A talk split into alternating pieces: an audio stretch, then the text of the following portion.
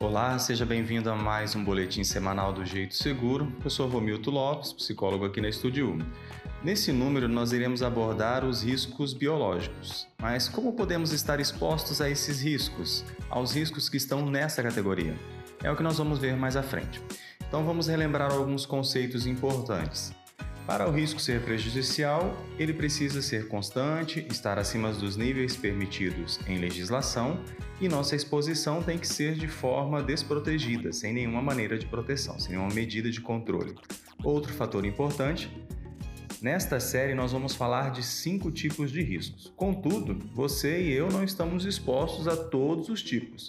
Para saber quais riscos estão presentes na atividade de trabalho, são realizados os levantamentos, análises e, a partir daí, são adotadas as medidas de proteção adequadas a cada atividade e a cada risco presente.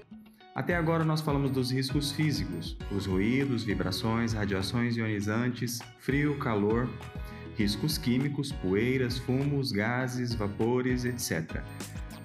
E hoje nós vamos falar dos riscos biológicos, que são todos aqueles relacionados a vírus, bactérias, protozoários, fungos, parasitas, bacilos. Imagine então a pessoa que trabalha nos laboratórios de exames. Esses trabalhadores manuseiam diariamente nossos fluidos corporais, contendo bactérias, bacilos, vírus, etc. E graças ao trabalho deles, nós podemos tomar as medicações corretas e realizar o tratamento mais objetivo possível. Já reparou que todos eles utilizam proteções específicas durante as coletas? Pois então, alguns inclusive utilizam óculos, luvas, máscaras e outros conforme a necessidade.